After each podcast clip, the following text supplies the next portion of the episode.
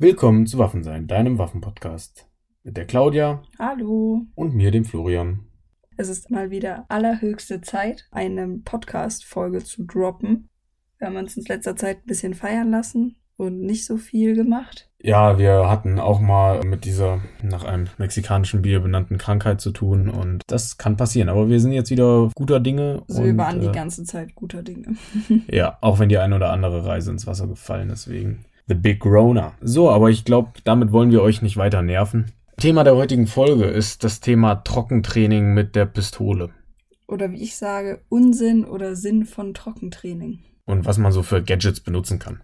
Also zuallererst, was ist Trockentraining? Trockentraining ist das ja, Ziehen, Zielen und Abkrümmen einer Waffe ohne Munition. Ich weiß nicht, ob diese Definition von Wikipedia ist, aber. nee, das hätte ich jetzt so gesagt. Und halt Ladetätigkeiten. Also das, was, wenn man gedient hat, so was der Soldat macht, bevor der erste scharfe Schuss bricht, das kann man als Trockentraining bezeichnen. Genau. Und je nachdem auch noch mit Pufferpatronen und was auch immer, dass das möglichst realitätsnah ist, nur dass es eben nicht knallt. Genau, und möglichst sicher. Also genau. Vorteile sind eben, dass sich zum einen die Ladetätigkeiten und Entladetätigkeiten verinnerlichen, aber auch die Sicherheitsaspekte, das Muskelgedächtnis aber auch, was dann zu einer höheren Bewegungseffizienz führen kann und auch die Kraft stärken kann, weil viele haben bei einem Spannabzug, also bei einem Double-Action-Abzug, haben manche auch Probleme beim Abkrümmen und das Üben ohne Munition kann da die Kraft und die Koordination verbessern. Praktischerweise kann man es überall machen. Man muss nicht extra auf die Schießbahn gehen. Richtig, also fast überall. Ihr solltet es jetzt auch nicht in der Fußgängerzone machen. Das kommt ein bisschen komisch. Ja, glaube ich. Obwohl wir haben auch viele Hörer in der Schweiz und ich glaube, da sind die Leute ein bisschen lockerer drauf, aber ich glaube auch nicht so locker. Also wenn wir einen Hörer in der Schweiz haben, der das mal in der Fußgängerzone durchgezogen hat, dann freuen wir uns auf den Erfahrungsbericht. Aber wir wollen keinen anstiften. Am Ende des Tages verbessert es eure Geschwindigkeit und eure Präzision, wenn ihr trocken übt. Und da, deshalb machen es die meisten Behörden ja auch vorher. Genau. Und es schult natürlich auch, wie gesagt, schon die Sicherheit, weswegen das vor allem, glaube ich, Behörden machen. Aber jetzt waren wir bei den Vorteilen, mal abgesehen davon, dass es Munition spart. Es gibt auch Nachteile. Nämlich zum einen ist es sehr leicht, die Sicherheitsregeln zu missachten beim Trockentraining. Also wenn ihr das in eurer Wohnung macht, hm, wenn man die vier Sicherheitsregeln kennt, richte deine Waffe nie auf etwas, was du nicht treffen willst, was du nicht zerstören willst, ja. Sicherheitsregel Nummer eins. Das ist schon mal schwierig allgemein in einer Wohnung durchzuführen. Also streng genommen ist selbst eine tragende Wand oder auch ein Boden, wäre ich mir da nicht so sicher, ob euer Fußboden eine Patrone aufhält. Deshalb ist das da schon mal eine recht heikle Sache. Versucht jegliches Risiko zu minimieren, also Natürlich die Waffe entladen, Vier-Augen-Prinzip, also lasst jemand anderen auch ins Patronenlager und in den Magazinschacht schauen, wenn ihr so, solche Späßchen macht. Versichert euch, dass, wenn ihr eine Laserpatrone oder eine Pufferpatrone nimmt, dass das auch wirklich eine Laser- oder eine Pufferpatrone ist. Krümmt in einer sicheren, in einer absolut sicheren Richtung probeweise ab, wo sich natürlich keiner pikiert fühlt. Anbieten würde sich da eine tragende Wand, wo auch hinter der tragenden Wand niemand verletzt werden kann. Dicke Pfeiler etc. Und es sollte in dem Raum keine Munition sein. Und natürlich selbstverständlich auch nicht im Magazin, sonst wäre der ganze Spaß irgendwie sinnlos. Gerade bei Ladetätigkeiten. You know the drill. Also die Sicherheitsregeln können missachtet werden. Das ist ein Nachteil des Trockentrainings. Also da erhöhte Vorsicht. Wir wiederholen jetzt auch nicht die Sicherheitsregeln. Wir gehen mal davon aus, dass ihr sie kennt. Richtig. Ein weiterer Nachteil ist, dass ihr keinen Rückstoß habt. Also, das ist aber eigentlich auch trivial zu sagen. Ja, wenn ihr keine Patronen im Patronenlager habt, krümmt ab, habt ihr keinen Rückstoß. Oh Wunder. Aber das ist eben gerade bei Kurzwaffe ein recht wichtiges Ding, weil viele haben bei einer Kurzwaffe mehr Angst vor dem Rückstoß als beispielsweise bei einer Langwaffe. Da gibt es zum Beispiel ganz oft dieses Problem, vor allem jetzt bei der P8, wenn wir mal in Richtung Bundeswehr schauen, dass viele Leute Probleme mit dem harten Abzug haben. Heißt, wenn sie nicht vorgespannt ist.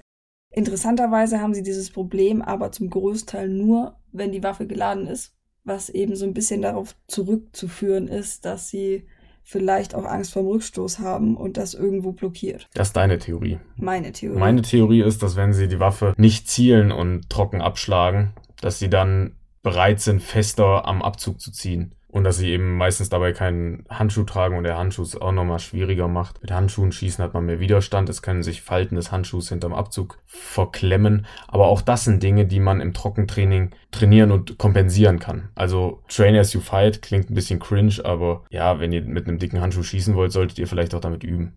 Nur so eine Überlegung. da kann Trockentraining auch helfen, aber dieser Rückstoß, der alleine oder auch das, die Kontrolle des Rückstoßes, die ist eben nicht zu üben. Und die Präzision könnt ihr nicht selbst überprüfen, wenn ihr keine Gadgets habt. Was meine ich damit? Ist eigentlich auch selbsterklärend. Es fliegt nichts vorne aus dem Rohr aus dem Lauf raus, was bedeutet, dass ihr keine Treffaufnahme machen könnt und ihr könnt euch zwar einreden, ja, jetzt habe ich das Korn super gerade gehalten und es hat überhaupt nicht gewackelt, aber was in dieser Hundertstel oder Tausendstel Sekunde zwischen Abkrümmen und ja, oder in dieser Hundertstel Sekunde des Abkrümmens passiert ist, das könnt ihr nicht zuverlässig vorhersagen. Vor allen Dingen, wenn man ein Anfänger ist oder auch ein Fortgeschrittener, ist manchmal schwierig. Also, weil eben die mechanischen Vorgänge in der Waffe eben doch sehr schnell ablaufen. Und in der Regel auch fürs menschliche Auge nicht sichtbar sind. Und da habe ich mir jetzt so ein Hilfsmittel gekauft, weil ich wollte meine Fähigkeiten mit der Pistole verbessern. Und das habe ich mir vor einem Dreivierteljahr gekauft. Weiß ich nicht, aber ich hätte gern noch einen Nachteil angebracht. Sag. Man sieht dabei wirklich dumm aus. Ja, beim Trockentraining sieht man wirklich dumm aus. Aber. In der Regel macht man es ja auch alleine. Ja, der Witz ich. ist, man sollte es alleine machen und die Gardinen zuziehen, damit ja keine häusliche Gewalt oder so meldet. Ich glaube, da freuen sich auch keine Beamten, so begrüßt zu werden. Und wenn der Amazon-Bote kommt, ja, akzeptiert, dass ihr ihm nicht Hallo sagen könnt. Also wenn es klingelt, ich weiß, ihr dürft es, aber ich würde trotzdem nicht mit Holster an die Tür gehen. Das schüchtert Leute in Mittel- und Süddeutschland erfahrungsgemäß ein. Erfahrungsgemäß? Das schneiden wir raus. das ist noch nie passiert. Genau, kommen wir zu den Hilfsmitteln, zu den Gadgets, die wir angesprochen haben. Ich will jetzt keine Werbung machen. Ich werde auch offen die Nachteile ansprechen. Ich habe die Werkzeuge mit eigener, mit eigenem Geld bezahlt und deshalb bin ich auch bereit, die zu bashen und auch zu loben. Seht's als Review. Richtig. Also ich habe mir von Laser Ammo heißt es, also Laser wie der Laser L-A-S-E-R und Ammo wie die amerikanische Munition. Laser Ammo Sure Strike 9 mm gekauft. Das ist quasi eine Patrone, oder es ist eigentlich ein Laserpointer in der Form einer Patrone, salopp gesagt. Man setzt ins Patronenlager ein, verschließt den Verschluss oder den Schlitten, führt man nach vorne. Und hinten, da wo normalerweise das Zündhütchen ist, da ist eben ein Knopf. Und der wird durch den Schlagbolzen, wenn ihr abkrümmt, betätigt. Und ein Laserstrahl geht vorne zum Lauf bzw. Rohr raus für circa eine Zehntelsekunde. Man sieht ganz kurz einen roten Punkt und dann ist er weg. Das hilft euch zumindest schon mal zu sehen, zum einen, wo ihr hingetroffen hättet, weil dieser Laser eben auch, ja, sehr schnell ist. Und zum anderen, wie sehr ihr verrissen habt, weil wenn es ein sauberer Punkt ist, dann war keine Bewegung in dieser Zehntelsekunde oder in der Drittelsekunde, die es geleuchtet hat, war keine Bewegung drin. Wenn ihr am Reißen seid, dann habt ihr einen kleinen Strich oder wie so ein Komma. Und da, das ist ein Indikator für einen Schießfehler. Und wenn ihr ganz sicher sein wollt, dann kann man sich auch noch so eine Laser-Ammo, also auch von Laser-Ammo, eine PET Electronic Target kaufen. Das ist eben quasi, ist in etwa so groß wie ein Smartphone, ein bisschen kleiner. Und das ist ein Ziel, wo man quasi drauf schießt. Und das, da ist ein Timer integriert. Also zum einen piept's einmal, wenn ihr anfangen könnt zu schießen. Dann krümmt ihr ab und dann zeigt's euch, dann geht, hört der Timer auf zu messen, wenn ihr getroffen habt. Also darunter ist eine kleine Uhr, die zeigt die Sekunden an, wie lange ihr zwischen dem Piep und dem Schuss gebraucht habt. So könnt ihr zum einen das Ziehen üben, also den ersten Schuss, den Quick Draw äh, heißt es im Englischen. Oder eben auch, ob ihr überhaupt getroffen habt. Da gibt's verschiedene Modi, da gibt's auch Modus, ja, wie schnell kann ich 15 Schuss. Da gibt's verschiedene Modi, zum Beispiel auch, wie viele Schüsse kann ich innerhalb von vier Sekunden abgeben. Solche Späßchen. Da gibt's ganz viele verschiedene Möglichkeiten. Aber am Ende zeigt's euch an, ob ihr getroffen habt. Und das Ziel selbst ist in etwa halb so groß wie ein Smartphone. Und darunter ist eben noch diese Stoppuhr, die zeitgleich mitläuft. Oder auch als Countdown kann man das auch einstellen.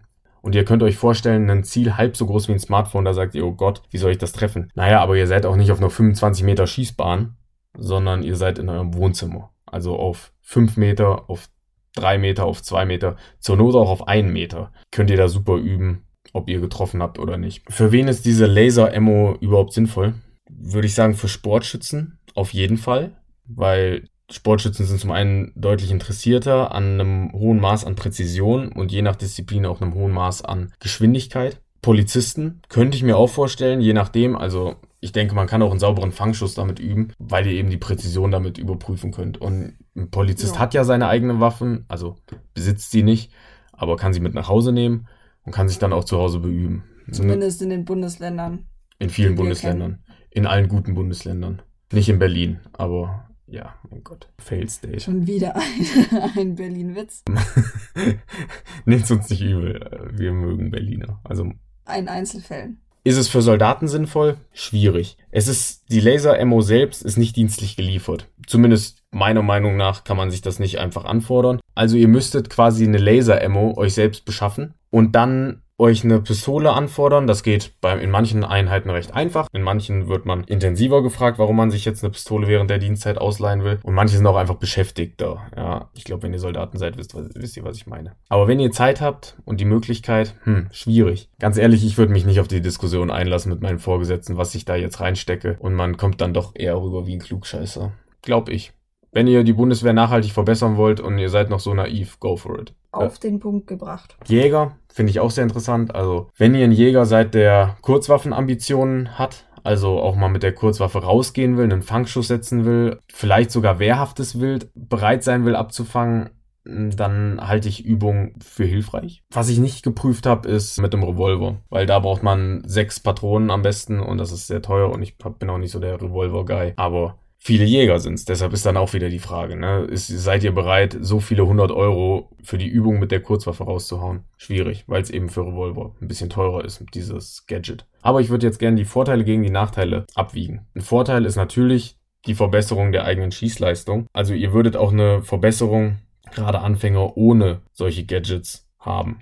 Und da gibt's auch ein paar Tricks die, die wir später nochmal erklären. Aber gegenüber dem Schießen selbst, also wenn ihr sagt, hier, ich mache kein Trockentraining, ich gehe einfach fünfmal die Woche schießen, weil ich einen Schießstand in meiner Wohnung habe, weil ich ein reicher Schweizer bin und kein armer Berliner, dann kann man das natürlich machen, aber ihr habt die Kostenersparnis bei der Laser-Ammo. Ihr habt weniger Munitionskosten, ihr habt keine Standkosten, beziehungsweise ihr habt, ja doch, Laser-Ammo ersetzt nicht den scharfen Schuss, aber es kann eben komplementäres System zum Üben sein. Deshalb ist doch eine Kostenersparnis in Sachen Munition. Mir macht's großen Spaß zu üben. Nicht ganz so viel Spaß wie Schießen, aber es macht Spaß. Und die Präzision ist gegenüber dem normalen Trockentraining eben überprüfbar, weil das Ziel zeigt euch an, ob ihr getroffen habt oder nicht. Nachteile sind sowas wie die Anschaffungskosten, weil die Laserpatrone plus das Ziel gemeinsam habe ich es mir gekauft, weil ich fand, dann ergibt es erst richtig Sinn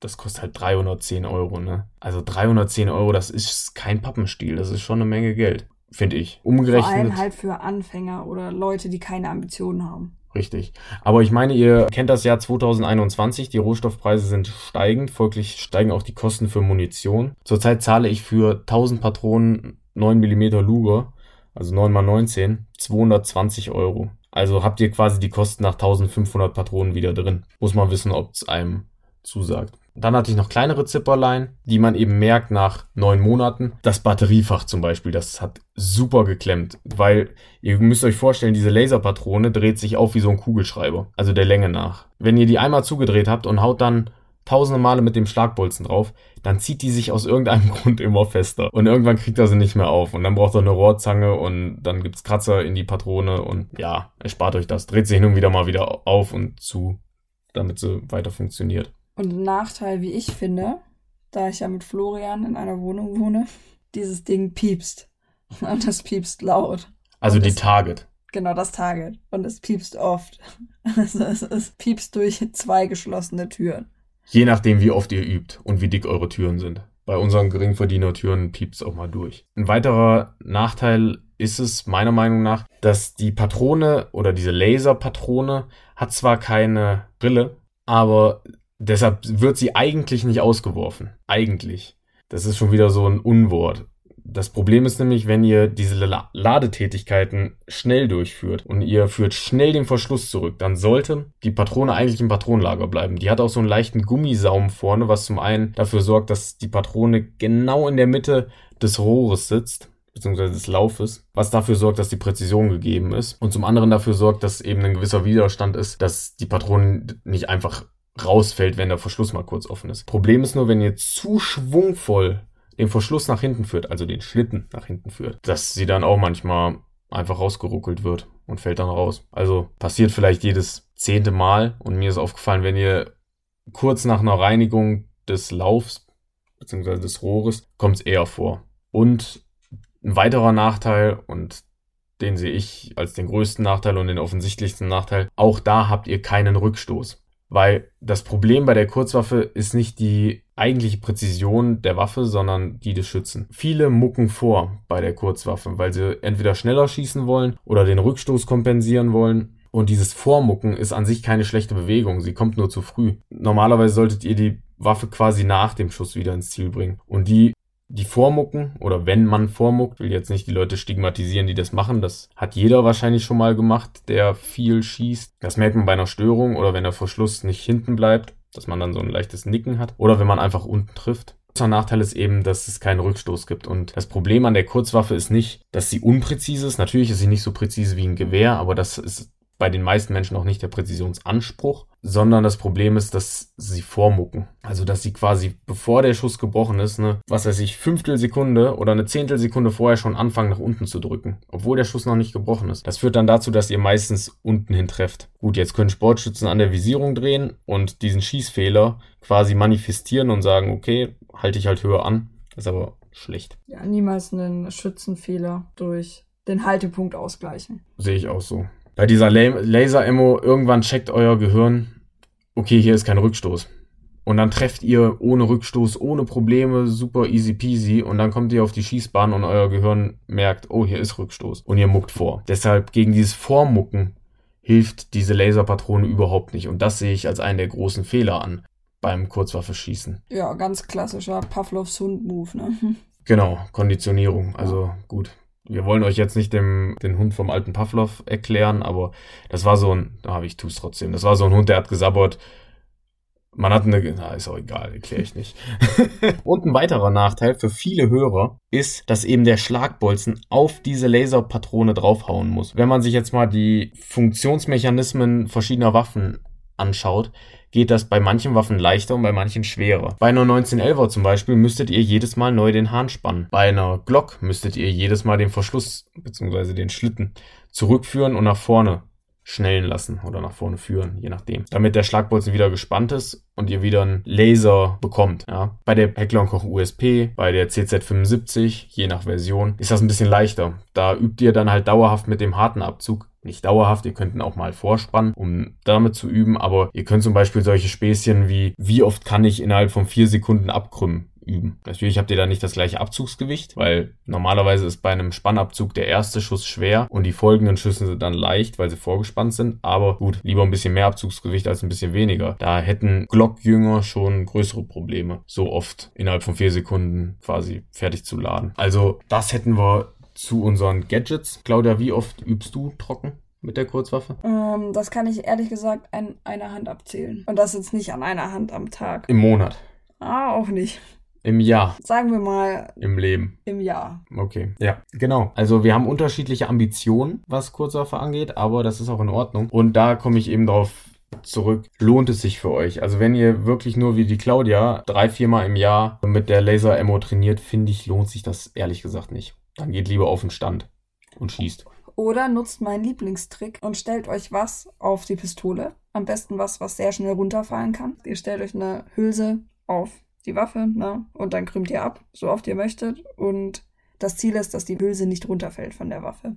Wenn ihr es ein bisschen schwerer machen wollt, dann nehmt ihr eine komplette Pufferpatrone, weil die ist ein bisschen länger und Dinge, die länger sind, fallen schneller um.